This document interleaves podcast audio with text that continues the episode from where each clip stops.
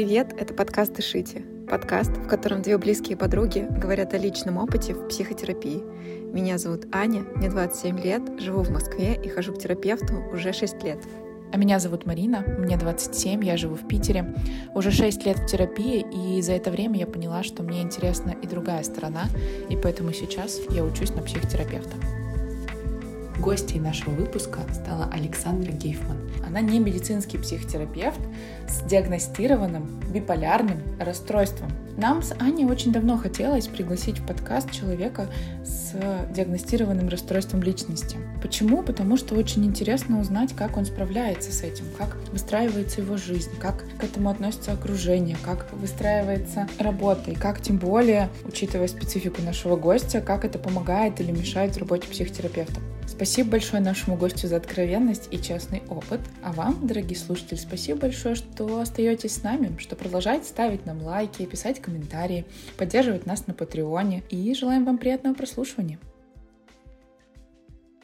Саша, привет еще раз. Привет, привет. Скажи, пожалуйста, как бы ты представила себя нашим слушателям? Кто ты? Я не медицинский психотерапевт. Сразу здесь хочется оговориться, что у нас в России принято говорить о том, что психотерапевт — это только человек с медицинским образованием. Но так как сейчас размытые границы, кто психолог, кто психотерапевт, поэтому я говорю о том, что я не медицинский психотерапевт, то есть это психолог, который имеет право работать в каком-то психотерапевтическом методе и проводить психотерапию. То есть таблетки я не назначаю, а каким-то медициной какой-то не занимаюсь, но психотерапию провожу. Я блогер довольно давно, еще до того, как это стало мейнстримом, я веду свою страницу. Основательница психологического центра, автор разных вебинаров, курсов терапевтических. Но основное то, что я психотерапевт. Очень круто. Я видела у тебя на странице, что ты, в общем-то, рассказываешь о себе, что у тебя есть, насколько я понимаю, диагностированное. Не хочется мне говорить слово расстройство, потому что оно какое-то немножко заунылое. Ну вот для меня, я не знаю, я как-то расстройство, ты как будто уже такой sad, у тебя сразу такая улыбочка вниз, такой уже и расстроился. Но, насколько я понимаю, у тебя есть диагностированное расстройство. Можешь ли ты рассказать, что за расстройство? Мы тут э, с Мариной, когда обсуждали, чего за вопросы мы бы хотели э, задать, мы друг другу проговорили, что Будет круто, если у тебя получится описать это каким-то человеческим языком и ну, таким, знаешь, очень жизненным, чтобы люди, которые не понимают психотерапевтический language такой, чтобы они понимали, ну, какую-то, знаешь, вот историю про как это в реальности, что это конкретно значит. Да, как ты с этим сталкивалась, как для тебя вообще это было? Потому что, ну, реально, многие могут же в книжке прочитать, uh-huh, да, там расстройство uh-huh. такое-то. Вот как это ощущается, как это ты, как ты с этим проживаешь, живешь, uh-huh, вот это. Uh-huh. Да, у меня диагностированное биполярное аффективное расстройство. Сейчас э, почему-то в последнее время стало модно говорить о том, что если какая-то смена настроения, типа мне стало грустненько, а потом мне стало весело, а еще я думала сегодня с утра о том, как бы мне надеть, не знаю, оранжевые штаны штаны, а вечером я думаю о том, как мне надеть коричневую куртку, это значит, что у меня биполярочка. Ну, короче, как-то идет такая, не знаю, немножко, ну, стигма это называется, стигматизация всяких а, психических расстройств. На самом деле, все, что я сейчас описала, вообще никак не связано с биполярным расстройством. А биполярное аффективное расстройство, да, это расстройство настроения. Есть по международной классификации болезней разные виды расстройств психических. И есть расстройство личности, а есть расстройство настроения. Расстройство личности личности, это то, что находится в таком у нас э, базисе мышления, что ли, и то, что корректируется исключительно психотерапией. Ну, если там нет каких-то сопутствующих расстройств, типа депрессии, например. А биполярное аффективное расстройство — это расстройство настроения, то есть которое очень завязано на физиологических процессах. Про что оно? Если простым языком. Есть две основных стадии в биполярном расстройстве. Это стадия мании или гипомании и стадия депрессии. Обычно э, люди обращаются к психиатру, ну и вообще начинают задумываться о том, что что-то не так, конечно же, в стадии депрессии. Потому что стадия гипомании или мании — это такая история, когда иногда кажется нам, что мы такие всемогущие. Не знаю, если какие-то примеры привести, то можно вообще ничего не, не есть, не спать. Ну, не знаю, там создаются какие-то суперпроекты в этот момент. Еще характерная такая черта, что очень повышается либидо. И а, я не знаю, насколько здесь в этом подкасте уместно использовать какие-то Все, такие... у нас можно все, у нас 18+, все норм. Все заебись.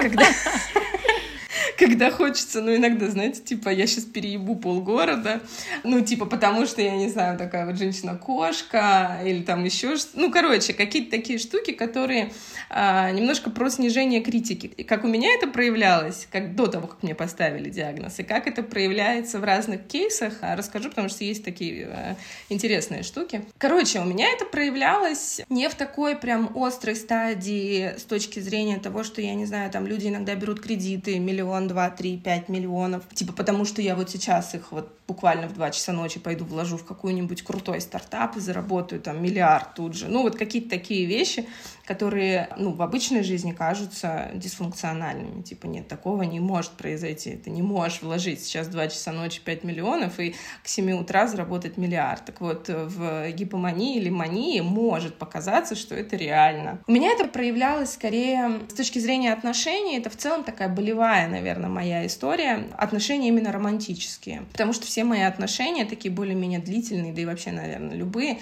начинались такой либо гипоманиакальной гипоманиакальной, либо предгипоманиакальной стадии, когда повышается либидо, когда, как я уже сказала, кажется, не знаю, что я такая вся прекрасная, сейчас вот я пойду соблазню кого-то. Да, кажется, что э, мужчины, они сейчас обязательно попадают к моим ногам, я вот так вот сделаю, щелкну пальчиком, и он тут же, не знаю, будет у меня, в моей постели, в моей жизни, где угодно. Но пошла к врачу, как я уже сказала, конечно же, в момент депрессии, и а, боль э, биполярного расстройства в том, что обычно, не всегда, но обычно именно маниакальные или гипоманиакальные стадии, они длятся недолго, а депрессивные могут длиться долго. Ну, то есть, как в моем случае, например, это было а, вот этот пик плюс, плюсовый, он длится, не знаю, там неделю, например, может, а депрессия, минусовый вот этот период, 2-3 месяца может длиться. То есть и иногда... Справедливое путают... расстройство. Вообще несправедливое, вообще полностью, да, да, да.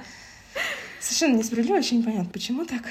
Вот, поэтому как-то так. С точки зрения того, как это может проявляться, у моего врача есть прекрасная история, я ее обожаю, всегда рассказываю. Короче, девушка, у которой было биполярное расстройство, она попала в больницу психиатрическую таким чудесным образом. Она пошла в чебуречную, ей очень сильно хотелось чебурек.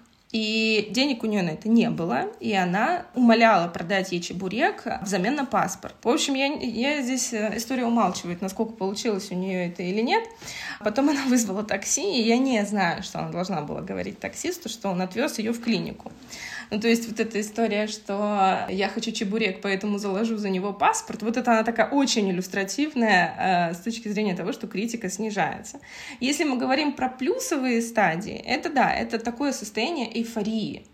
Эйфории, причем есть разница между эйфорией, ну, условно, здорового человека, когда тебе просто кайфово, ты, не знаю, живешь, э, там что-то делаешь, от именно мании или гипомании, я объясню сейчас, в чем разница, здесь тоже есть разница, я несколько раз уже употребила два этих варианта, от того, что это не очень, на самом деле не очень приятное чувство. То есть, когда говорят, что, блин, это круто, на самом деле ничего крутого, потому что, ну, как я уже сказала, невозможно спать, не хочется есть, какой-то, как это, круговерть, не знаю, из мыслей, из чувств, и такой, такой комбо, который очень сложно выдерживается. А разница между гипоманией и манией есть два типа биполярного аффективного расстройства. Первое и второе.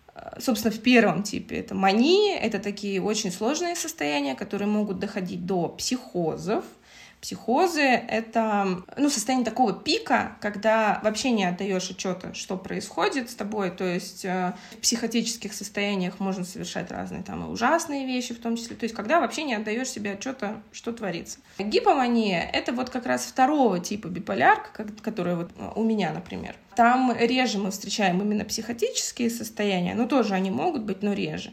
Здесь скорее именно про вот эту такую эйфорическую э, субстанцию, которая не очень приятна, вот как-то так. Но у меня есть тут вопрос только про то, что я знаю, что расстройства и диагнозы именно психические, они, ну, их невозможно снять с человека. То есть если ты однажды, в общем, диагностировал у себя расстройство, ну, точнее, не ты, а там терапевт или психиатр, то ты с этим живешь. Это правда? Ну, отчасти. Вообще есть эпизоды. Есть, например, депрессивный эпизод как расстройство, который может быть единичным. То есть один раз он возник у человека, его пролечили, и все, он больше не возникает. Есть расстройство типа рекуррентной депрессии. Рекуррент, то есть то, что повторяется. И тогда мы говорим о том, что это хроническое расстройство, но опять-таки мы можем выводить в ремиссию. Любое расстройство можно вывести в ремиссию, да, оно считается хроническим, но при этом нет такого, что типа я один раз заболел и все, значит я буду болеть всю жизнь. Это прекрасно все поддается лечению, можно выводиться э, в ремиссию и находиться в ней долго и счастливо. Даже, даже при э, некоторых формах шизофрении. Да, хотя казалось бы, что шизофрения уж совсем не поддается какому-то э, выздоровлению, но нет, есть такое тоже. Это вот из последних данных, которые я обсуждала с врачами-психиатрами.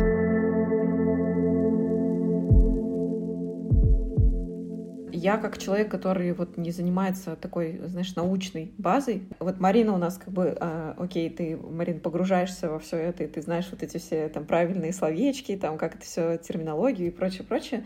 Э, я как человек, который не погружен, я скажу, как я поняла. Биполярное расстройство бывает двух типов. С манией, гипоманией, и это относится к тому, что это физически так у тебя устроено. То есть это зависит от того, короче, что у тебя в организме. Ну, в смысле, там, не знаю, это гормоны, может быть, это может быть какая-то история про не знаю, что-нибудь еще физическое. Деятельность мозга. Да, деятельность мозга. И если я правильно понимаю, биполярное расстройство — это то состояние, в котором ты на протяжении разного периода времени испытываешь абсолютно полярные состояния. Одно состояние — это когда ты излишне Э, ну, такой очень, скажем, возбужденный от чего-то. И здесь как бы разные пристрастия. Они здесь могут выражаться как в сексуальной жизни, так в, возможно, там, трате денег, э, возможно, в принципе, в поведении. И другая часть, вот здесь она такая негативная, это то, когда ты погружаешься в дикую депрессию. Ну, я не знаю, слово «дикое» уместно здесь или нет, э, но, короче, ты погружаешься в депрессию, в, ну, я насколько понимаю, апатию и в очень, как бы, тяжелые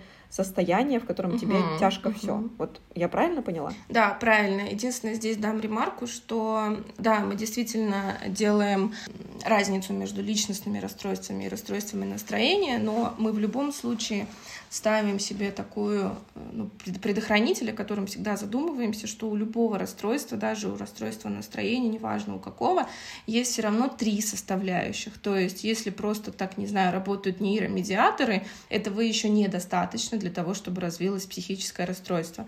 Три составляющих какие? Физиология, психология, то есть какие-то психологические собственные вводные и социальное окружение. То есть только комбо из этих трех нам дает именно расстройство. Да, допустим, есть какие-то там предпосылки, типа сильная эмоциональная лобильность, ну вот это смена, да, каких-то э, настроений да, да. Быстрая возбуждаемость, там, не знаю. Допустим, такой человек э, растет в суперфункциональной семье, где нет какого-то насилия. Ну, в общем, хорошие, здоровые отношения между родителями и детьми, где в целом в социуме, например, в школе его не булят, не травят, и учителя относятся нормально. То есть в целом плюс-минус понятно, что в стерильном обществе сложно находиться, но оно не, не токсичное то, скорее всего, вот эта физиология, она будет скомпенсирована. То есть мы можем не ожидать того, что у человека это расстройство какое-то разовьется. А вот если мы говорим о том, что есть какая-то, например, лобильность эмоциональная, есть какие-то вводные, связанные с тем, что у человека есть предпосылки именно физиологические, плюс есть какие-то психологические моменты, связанные с перфекционизмом или связанные с какими-то навязчивыми идеями.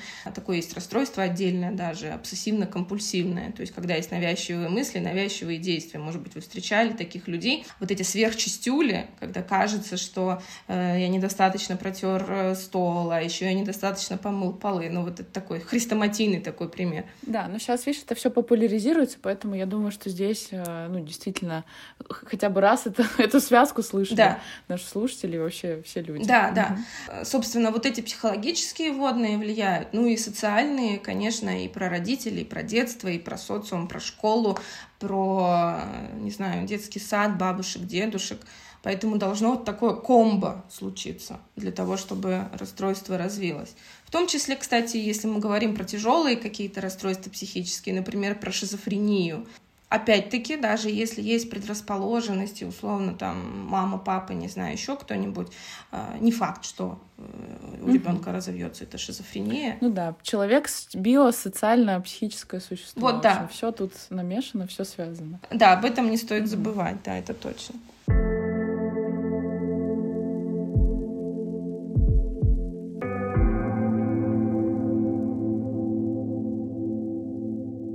Хорошо, Саша, наверное, нам интересно, знаешь, такой инсайдерскую инфу узнать, да? Как ты с этим живешь? И мой вопрос, во-первых, как давно это у тебя диагностировали? Во-вторых, понятное дело, есть пол людей, которые об этом знают, и вообще, как ты к этому относишься, распространяешься ли ты об этом, там, на работе, с коллегами, может быть, там, в, в, с друзьями или там со знакомыми, и мешает ли оно тебе или нет?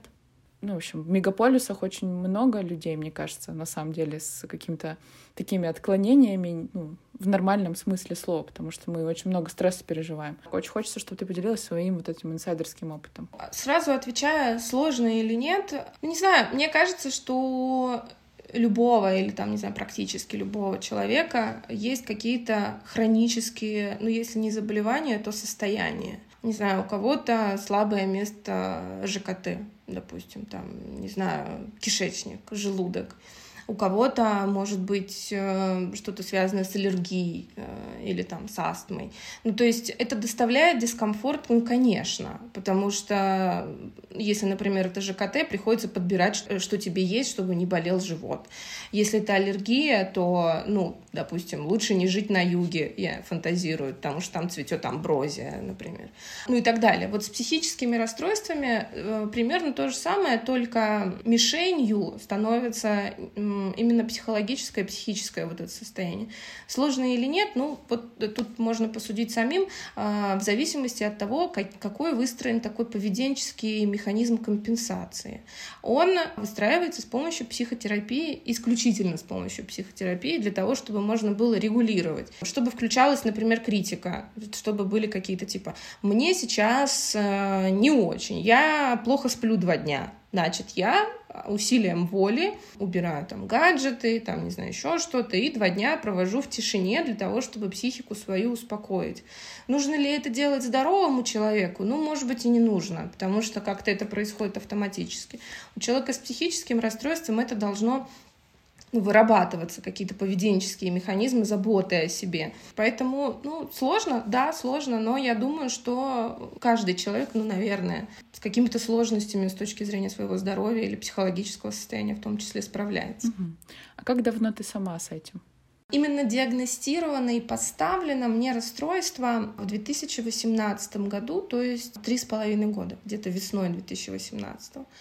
Но смотря назад, со своими, ну, сверяясь с такими своими ощущениями, наверное, первый эпизод именно вот гипоманию я ее ощутила, так оглядываясь назад, наверное, году 2012 а первый именно депрессивный, такой жестко депрессивный эпизод случился в 2014-15. Ну, то есть вот это прям я четко считываю, что в 2015 году, например, мне было уже точно очень плохо. Я тогда первый раз ходила к психиатру, который сказал, что а, да у вас нет проблем, все у вас в порядке, идите займите психоанализом. Сейчас а, объясню, расскажу, почему так. Психиатры, даже хорошие психиатры могут это пропускать. Короче, займитесь психоанализом. К слову, психоанализ в этом э, случае не то чтобы не полезен, а противопоказан, потому что это не терапия. Нужна стабилизация. Психоанализ этой стабилизации не способствует.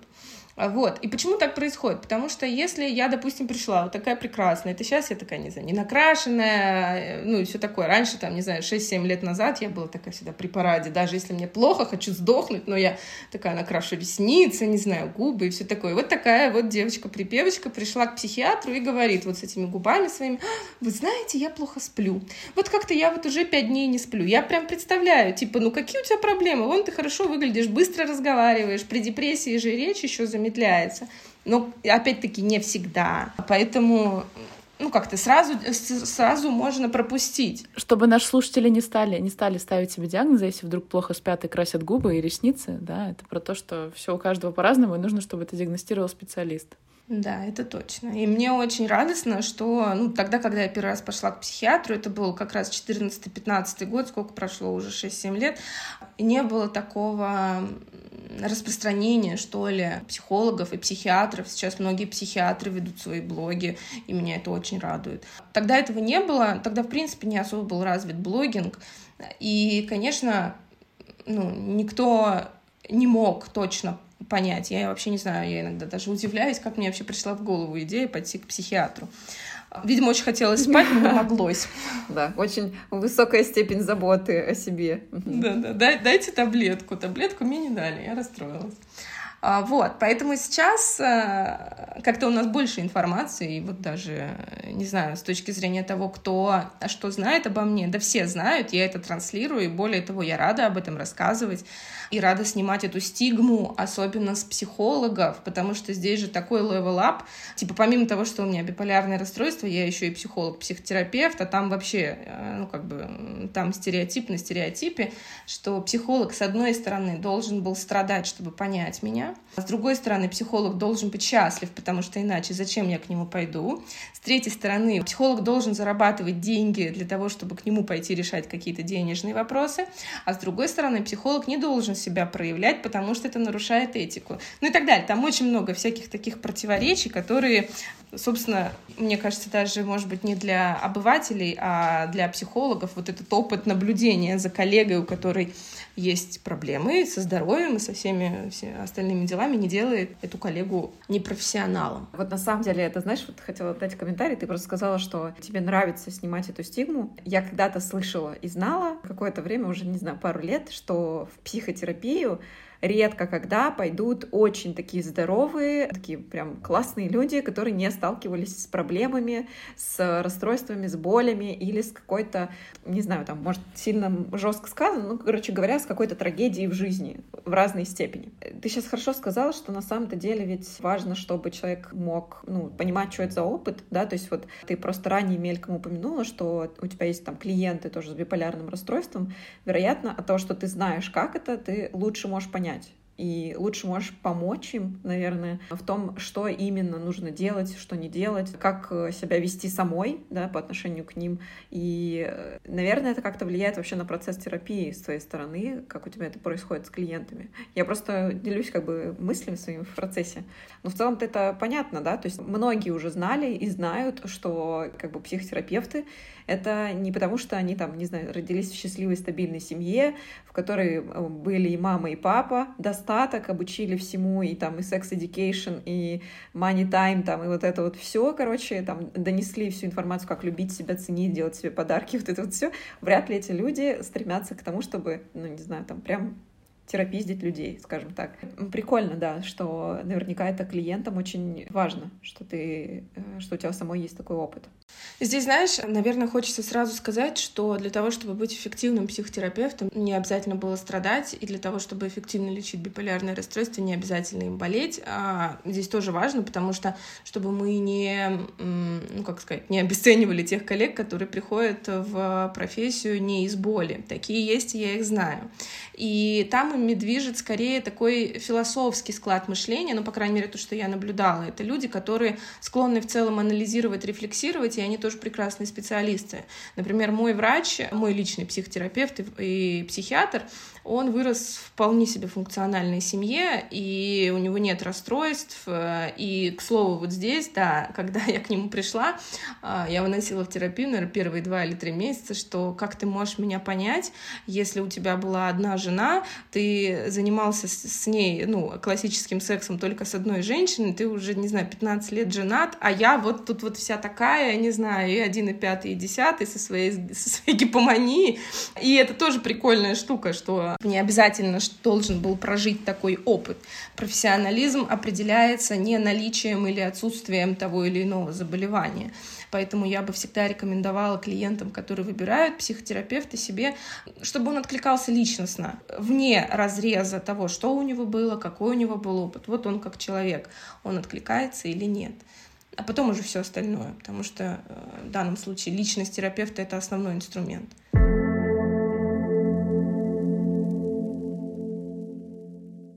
Слушай, а тут а, как раз-таки про, про терапию интересно. Ты пошла как человек с биполярным расстройством или ты просто пошла в терапию, потому что тебе там было интересно, ты решила какой-то запрос. Только спустя время вы определили, что да, у тебя есть расстройство, диагностировали его, начали лечить. У меня было много разных психологов. Первых моих специалистов сложно назвать э, психологами, с которыми мы занимались, сейчас объясню почему. Но в целом, если э, все, весь этот опыт подбить, то начала я, конечно, довольно сильно заранее, прежде чем это диагностировалось. Было у меня много разных специалистов, и иногда специалисты делали хуже. Потому что, как я уже сказала, болевая это отношение, я всегда была таким человеком рефлексирующим, чего-то там меня беспокоило, и я, конечно же, хотела как-то решать свои проблемы. И тогда вот, собственно, 7-8 лет назад, э, не знаю, по крайней мере, в моем инфополе было очень много всяких ведических психологов, всяких вот этих... Психологи от Бога. Всякие эзотерические штуки. Я была довольно юной э, девушкой, повторюсь, что не было тогда такого засилия информации, поэтому я ходила к такому специалисту полтора года, а, и очень верила в то, что он мне говорил, а говорил он мне то, что все мои проблемы от того, что я занимаюсь сексом до брака. Что нужно О, выходить боже! за... Типа вот у тебя... О, боже мой! Угу, угу. Какой говнюк! Да. И не ставишь свечки по углам квартиры. Ну, типа того, И да. не сыпешь соль через правое плечо. Ну вот да, только этого не хватало, да. А, а еще как-то я к нему как-то раз пришла в рваных джинсах, ну, такие дырявые джинсы. И он мне сказал, что через эти дырки может утекать энергия, и что лучше такие джинсы не носить. Да. Эм. О боже, мини-юбка-то, она это же просто сплошная дыра. Это что делать-то тогда в таком Мини-юбка — это жесть. А еще если сексом занимаешься, да, этом, то просто. Просто все проклято. Да, да. Да, это просто жесть. А я, как человек такой, ну, у меня в целом такая склонность, как мне кажется, есть э, такого идолопоклонства, что ли. Что, э, ну, я ее уже проработала, как мне кажется. Я так на себя уже сейчас опираюсь, ну, понятно, после стольких лет терапии, лечения и всего остального. А тогда, конечно, был расцвет. Когда я, в общем, слушала его безоговорочно, верила во все это, точнее, верила безоговорочно и слушала в то, что он говорит. И, конечно, отношения с, на тот период, за эти полтора года, я строила с парнями исключительно основываясь на этих советах, что не заниматься сексом, встречаться встречаться с разными парнями, с разными в смысле, которые там и этот ухажер, и тут, и пятое, и десятое, вот пока я не выйду замуж. Эта теория имела подтверждение, потому что я, видимо, в нее настолько поверила, что за полтора года я, мне сделали предложение выйти замуж три раза, что ли, разные парни, и я приходила и там в очередной раз говорила, у меня, у меня вот меня замуж позвали, и он мне, ну вот, ну видишь, вот же, работает, ну как бы сейчас-то я уже понимаю. Потерпи, Потерпи. Как это, как это называется слово? Сейчас я скажу. Не сдерживание, а как? Воздержание, воздержание да. Воздержание, да, да, да. А сексом ты все равно хотелось заниматься? Ну, конечно. У меня уже был сексуальный опыт, да и в целом у меня довольно высокая либидо, и все-таки я им занималась. Но сколько истерик было, э, ну, типа, я занимаюсь сексом, там, условно, после окончания начинаю рыдать. Я не знаю, как реагировали тогда. Мне прям, мне прям интересно спросить у своих мужчин в тот момент, как они реагировали. Вот была девочка, не знаю, мы с ней позанимались сексом, она ревет после каждого раза. Ну, э, не знаю, я бы на месте мужчин как бы к этому относилась. Ну, причем а, разное бывает, там, есть иногда здоровые физиологические реакции, там, после оргазма можно, э, ну, если с точки зрения сексологии. А в моем случае это было по-другому, это были действительно такие страдания, что, боже, все хреново, я сделала все неправильно, ну и так далее. То есть в тот момент мне кажется, что мое расстройство расстройство, вот как раз это был период, когда я ходила к психологу, когда после этого я пошла к психиатру. То есть подтверждая тот факт, что, конечно, не только физиология влияет, а еще и что в голове всякие эти установки. Вот. А но ты сама пошла или тебя направил все-таки психолог? Да, у меня была тогда специалистка, которая была плюс-минус нормальная а, относительно всех тех вот моих ребят. А, сейчас я могу сделать вывод о том, что а, у нее тоже были вот эти всякие женские мудрость, вот это все в ту сторону, но в любом случае она, по крайней мере, была из такого гуманистического подхода, когда я ей говорила, типа, Света, что-то не работает, то, что мы делаем, мне все хуже, хуже, хуже и хуже. Да, и она мне сказала, что, может быть, тебе тогда сейчас к психиатру сходить. Но здесь сказать по правде, что ли, что я э, сама ей дала эту вводную, я ей сказала, что мне плохо, я, наверное, пойду сдам анализы, к эндокринологу схожу, и, типа, дай мне контакт психиатра, да, и она дала мне контакт вот врача, с которым я уже... Блин, у тебя э, вот так прикольно, ты просто говоришь про это, у тебя там, походу, девка-то твоя внизу, в смысле внизу, внутри сидит и такая, типа, погнали, блин, разберемся, да, окей, психолог, понятно, психотерапевт, понятно, психиатр мне, да, я уже хочу освободиться. Походу, у тебя прям очень сильное какое-то было, ну, такое внутреннее, вероятно, это неосознанное точно. желание. Это прям очень круто, реально. Это точно, это точно, да, потому что я э, себе тоже удивляюсь, так как никто э, вокруг, ни мама, у нас не были ужасно сложные отношения тогда, ни мои подруги, ну, естественно, ни мужчины, никто. Что с тобой происходит? Почему ты плачешь? Почему, почему тебе там, ну, какие-то вот эти процессы происходят неприкольные? Ну, никто ничего не понимает. Я и сама не понимаю, но при этом как бы есть логическое. У меня э, здесь, да, вот эта девка, она такой очень сильно логик что если что-то происходит, значит, должен быть специалист, который ему поможет с этим справиться. Конечно, не в те двери я билась изначально, потому что, опять-таки, не было информации. Собственно, мне кажется, что поэтому, наверное, я и веду блог, и занимаюсь терапией, и в целом рассказываю об этом да, все. наверное, твоя вот эта и как это сила жизни, сила самопомощи, и вот эта вот девчонка, которая просто рвет за жизнь, за здоровье, она и повела тебя спасать жизнь и здоровье других людей. Ну, ну точно, точно транслировать, точно транслировать, да. Потому что, конечно, чтобы быть хорошим психотерапевтом, от этого истории про спасательство, от него бы избавляться. Ну, то есть у меня, когда я психолог, психотерапевт, я не спасаю, я делаю свою работу, которую я училась там и все такое. А именно с точки зрения просвещения, вот с точки зрения просвещения и какого-то донесения информации в массы и, собственно, ходить на подкасты и как как-то вот что-то рассказывать людям, а, это точно, да, это точно от этого.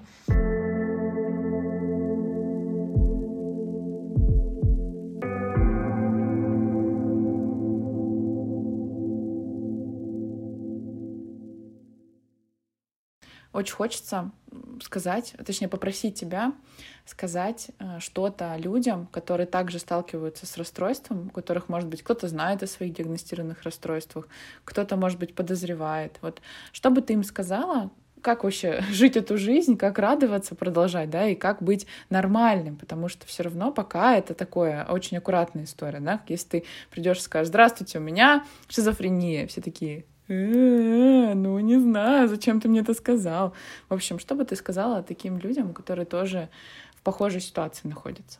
Да, кстати, с шизофренией вообще очень сложно мне даже жаль, что, ну, не жаль, что у меня нет шизофрении, конечно, слава богу, но я имею в виду, что на шизофрении вообще огромная-огромная стигма, потому что кажется, что это люди, которые ни черта не соображают, у которых там слюна вот так течет. Ну, короче, там совсем все плохо именно с точки зрения восприятия, да, людей больных э, шизофренией.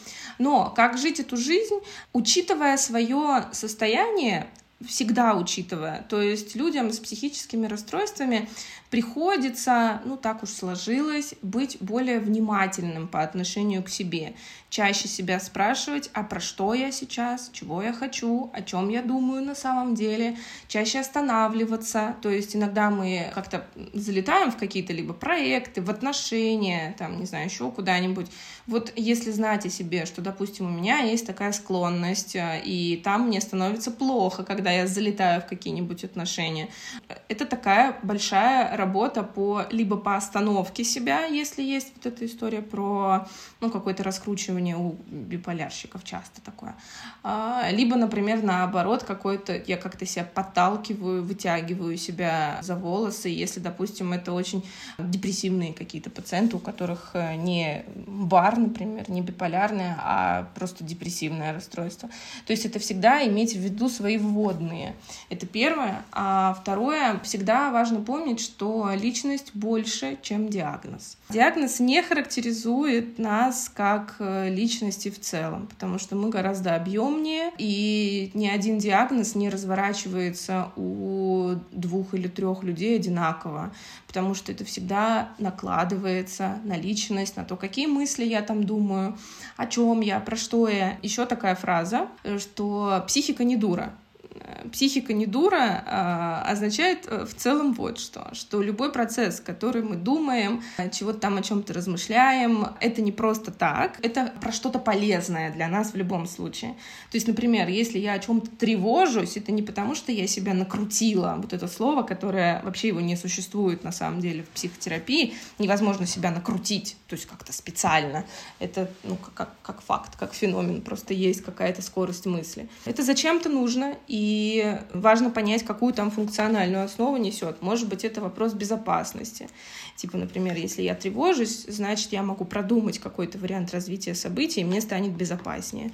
И вот э, в этом месте таком я всегда работаю в гуманистическом подходе, и мои психологи из психологического центра тоже. Мы всегда про такую концепцию того, что у человека есть потребности, которые важно учитывать, важно знать. Потребность в безопасности, потребность в признании, потребность в каком-то большем времени на подумать. Иногда э, мне там подписчицы пишут, в основном девочки у меня, что, блин, у тебя такая высокая скорость мышления, там, не знаю, я вот как улитка до чего-то дохожу спустя пять лет, ну, вот какие-то такие штуки, и это всегда важно учитывать, что, ну, во-первых, у этой скорости мышления есть не то, ну, это не всегда плюс, потому что, повторюсь, можно влетать в какие-то истории и, ну, в какие-то проекты, там, не знаю, в отношения чаще всего, всего. А поэтому иногда даже классно, что ты можешь сесть и подумать. Это первое. А второе, что если так развивается, если такая скорость, значит, это так, и мы это учитываем. Ну и самое главное, что это не предопределяющая какая-то часть, потому что личность — это совокупность разных сфер, разных мыслей, взглядов, тела нашего, уж тем более. Класс. Я бы, знаешь, наверное, что добавила? Что, наверное, еще классно обращаться за поддержкой, в любом варианте, в любом формате. И не, не стыдиться этого.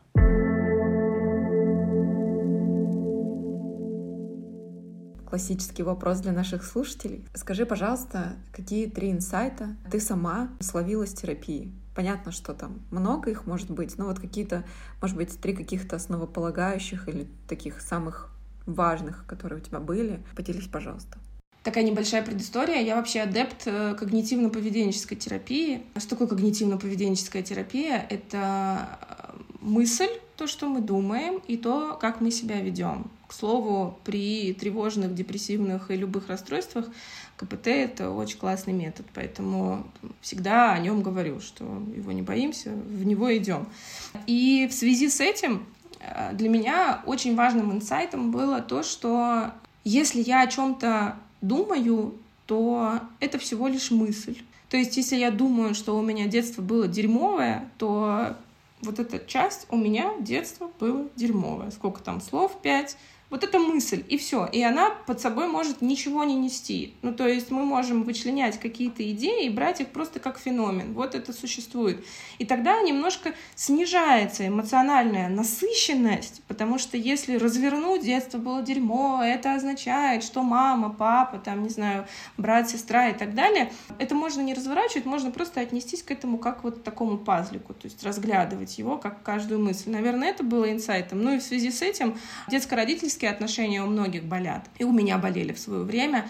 И вот эта идея, что я обижена на маму э, за то, что она там что-то делала в моем прошлом, это то, что я думаю сейчас. Потому что детство кончилось Вот это, наверное, еще один такой инсайт, что детство кончилось, и оно у нас в голове, причем, скорее всего, в искаженном восприятии. Про деньги, ну, это не то чтобы инсайт из терапии, у меня, в принципе, всегда были хорошие отношения с деньгами. Здесь скорее про то, что такое тоже хочется поделиться, что это деньги для нас, а не мы для денег, и поэтому мы ими можем управлять. Это не они какая-то такая большая субстанция, которая нами управляет. А, нет, это мы их, во-первых, создали, и, соответственно, они для нас. Вот. Третий, наверное, то, что касается отношений с людьми, так как все-таки я э, психотерапевт, и я недавно стала делать терапевтическую группу по восстановлению ресурса, потому что у депрессивных и у любых других людей в целом там в выгорании этот вопрос ресурса, он такой очень болящий, и очень важно помнить, что люди этот ресурс как забирают, так и дают. Поэтому всегда важно оставаться каким-то конгруентным, то есть то, что внутри, то и снаружи, чтобы люди могли нам помогать. Не бояться просить о помощи, не бояться о себе заявлять, потому что это дает очень много сил. Наверное, как-то так. Очень классно. Очень прикольно. И про деньги прикольно, и про ресурс, и про детство, то, что оно закончилось. Мне очень импонирует эта мысль про то, что мне кажется, что есть такой этап в психотерапии, когда тебе прям надо как будто вот все это дерьмо поднять, знаешь, там прозлиться, там, не знаю, обидеться на маму максимально. Вот в терапии у меня было такое, что я там, не знаю, с мамой Э, не разговаривала месяцами, то есть у нас прям могло быть такое. Мама, мама, кстати, интересно, она говорит, у нас никогда такого не было, у нас там, ну, неделя максимум мы с тобой не говорили по телефону, а я прям помню, ну, это, это же для меня важно было, и поэтому, конечно, я помню, что мы там могли не разговаривать там и так далее. И потом вот эта история про ну, такую благодарность искреннюю и восстановление вот этих отношений, мне кажется, это супер важная штука и очень такая, ну, такая про любовь, и тоже наполняющая, потому что в итоге мама, на которую там я обижалась, например, э, она стала таким, знаешь, болельщиком, который всегда за меня, всегда, знаешь, что это можно посмотреть наши сторис подкаста. Человек, который все время реагирует на любую сторис, эмодзи. Мои сторис все. Мы прям, знаешь, там с сестрой, с младшей сидим. И я говорю, мама там сидит вот буквально рядом на диване, когда я приезжаю там домой, и мама там, знаешь, смотрит Инстаграм, смотрит мои сторис, я рядом сижу. Она отправляет мне эмодзи на каждую сторис, и я сестре открываю, показываю.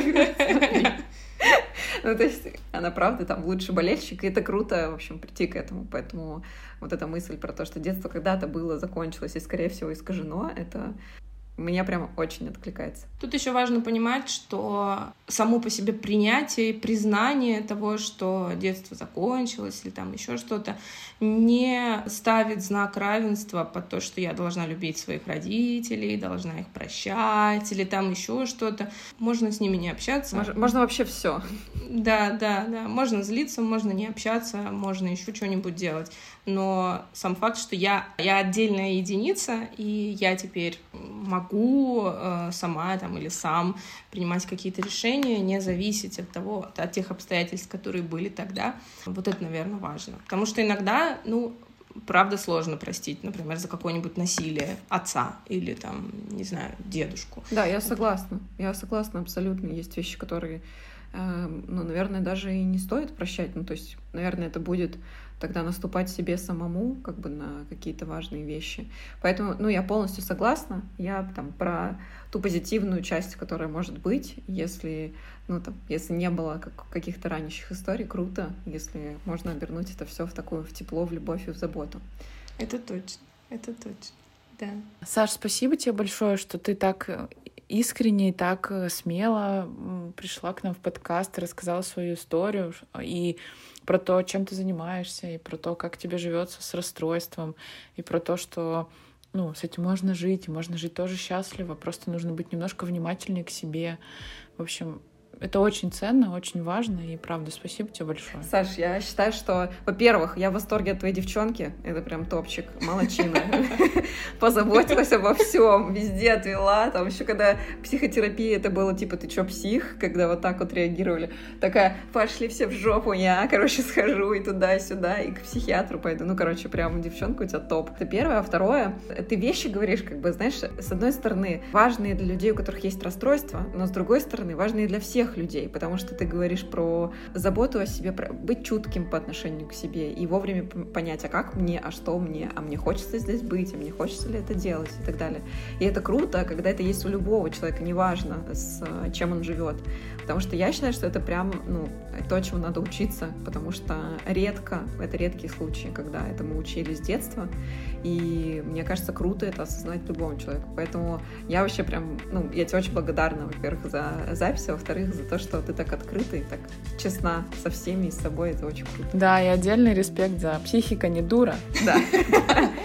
Это правда, и важно понимать, что психотерапия — это не не то, что должно быть только из состояния боли. То есть то, когда мне плохо, я иду с чем-то справляться. Нет, можно просто улучшать качество жизни, даже если все прекрасно. Потому что это дает такой большой boost для того, чтобы было еще лучше. Да, спасибо, девушка, что пригласили меня. Очень было приятно с вами познакомиться и пообщаться. Это очень взаимно. Спасибо.